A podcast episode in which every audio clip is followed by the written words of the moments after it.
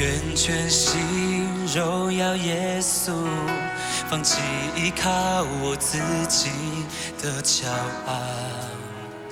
你的祝福无法测度，靠你能力，我能胜过世界。而我不再看我所有成就，如同手中城堡，一切奖赏都不能够与你的恩典相。亲爱的弟兄姐妹，大家早安，大家好。啊、刚才我在听这首歌，突然心里就觉得耶和华的话、神的话要苏醒人心，使人得着属灵的智慧。愿我们爱慕上帝的话，愿我们很能够安静在上帝的话里，我们很能够脱离我们自己愁烦的思绪，而很认真的来听上帝，你今天要对我的心说什么。啊，我们今天要来读《撒母耳记上》第二十七章第一节、第二节。大卫心里说：“必有一日我死在扫罗手里，不如啊逃奔非利士人地去。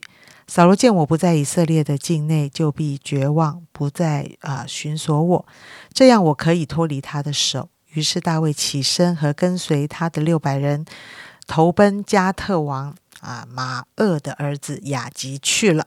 好，下面我们来读第八章到第十二章，呃，到第十八第八节到第十二节。大卫和跟随他的人上去，侵夺基述人、基色人、亚玛利人之地。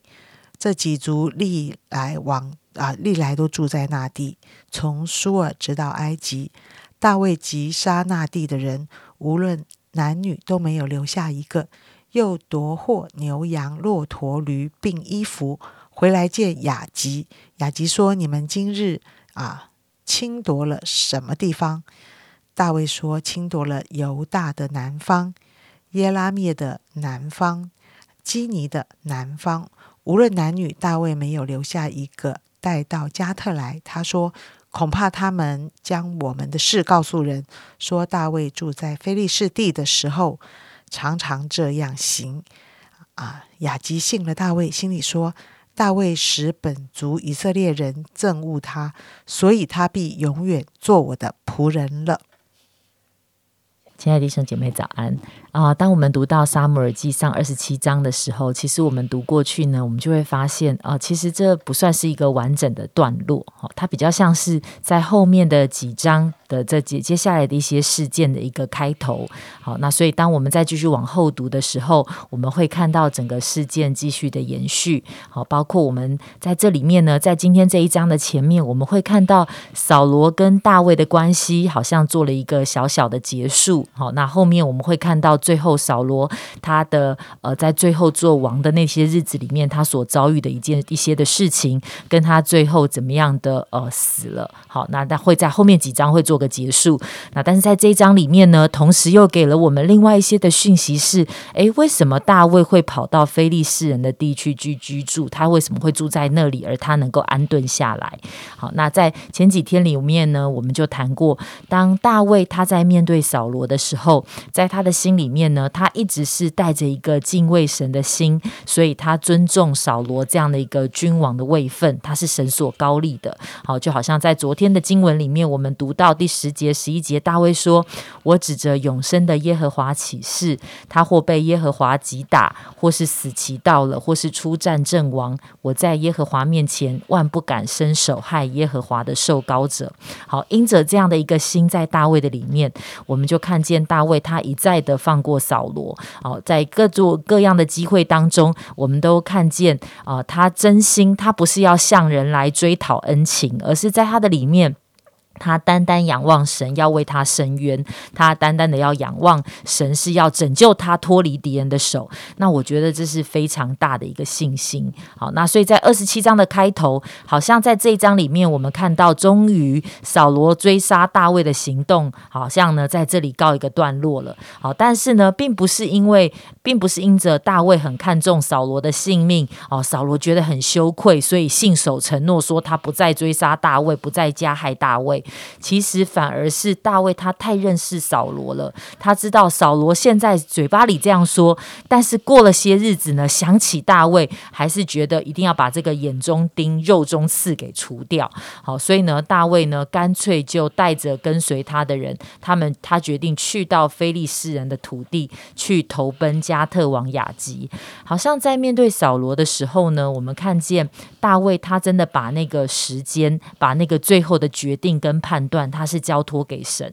所以在面对一个他的仇敌不断的攻击他的人当中，里面他因着仰望神，他一直选择退。好，但是当他在选择退的时候，却看见神好像神并没有就忘记他，却好像看见神在接手，神默默的继续在进行神的一个计划，神的工作是继续前进的。好，很多的时候，当我们面对一些艰难的环境，我们会选择。呃，靠着我们自己要继续的呃抵挡跟对抗这样的一个环境，还是有的时候我们也会选择退，让神来接手呢？好，那所以在这里面我们看到大卫选择退，好，所以他逃去了非利士人的土地上，投奔了这个加特王雅吉。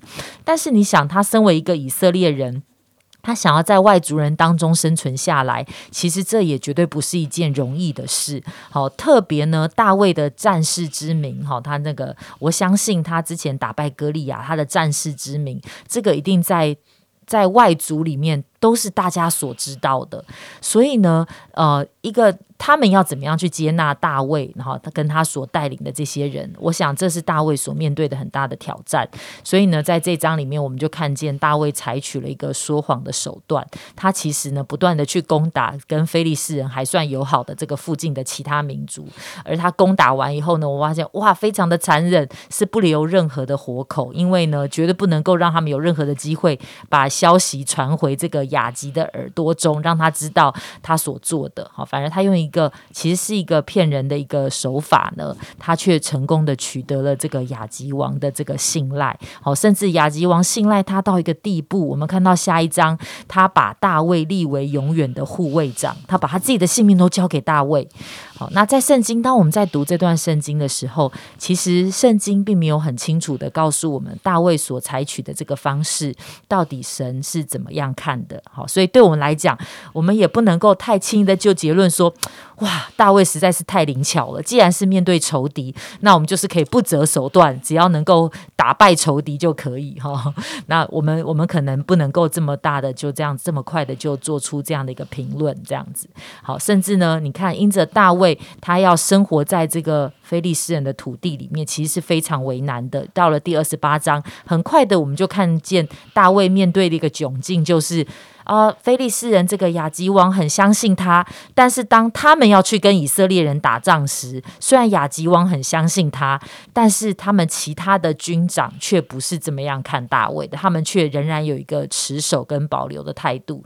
好，诶，虽然是这样，但是好像我我觉得在当中，我们又再一次看见，其实是上帝再一次的出手帮助大卫，因为呢，当其他人拒绝菲利士呃非其他的菲利士人拒绝大卫一起去作战的，时候，大卫因此他就避免掉了一个跟他的同胞、跟以色列人在战场上会需要这个打仗的这样的一个困境。好，那因为未来呃，大卫他会成为以色列的君王，如果在这个时候他居然在非利士人当中一起来对付自己的同胞，这个对于他将来要成为一个君王，也会是一个很大的一个为难。好像。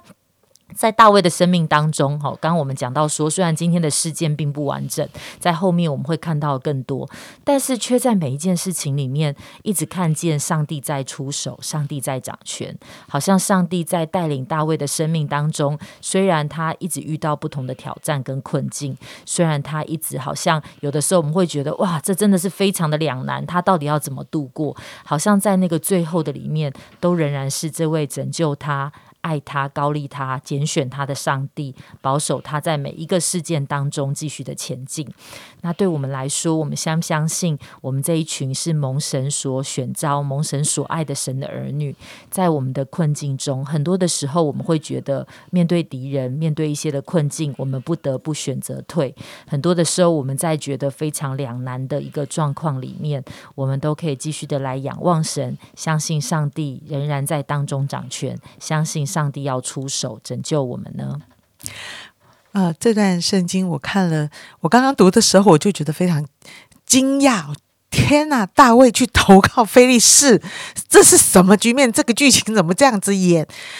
啊，菲利士一直都是以色列的敌人，呃，竟然这个大卫心里的想法是他去菲利士，说不定还保存他的性命。他在以色列中，在扫罗之下，他恐怕还活不下去。哇，我好感触哦，我好像感受到，哎，基督徒们，有时候我们在。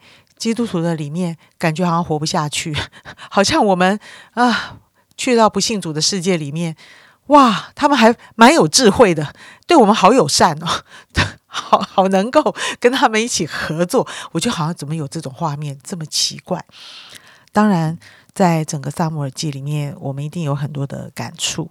我第一个最大的感触就是扫罗任凭他的嫉妒无限量的扩展。他连菲利士王都不如啊！菲利士王还知道大卫是个才呀，大卫要能够把他网罗在自己的里面，他有多么大的力量，连他都比扫罗有眼光。到底什么事情使基督徒？任意妄为，使基督徒扩大他的嫉妒，使基督徒再也显不出上帝的荣耀，使基督徒发现我们还是离开这个群体吧，我们去到不幸的世界里面，说不定还活得好好的。天哪，这是很可怕的一件事，亲爱的弟兄姐妹，嫉妒这件事情是一件很可怕的事情。我们，我们如果容忍自己的生命里面。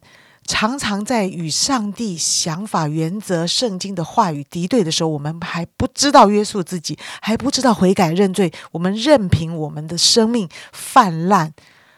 哇！有一天，有一天，上帝要离开你。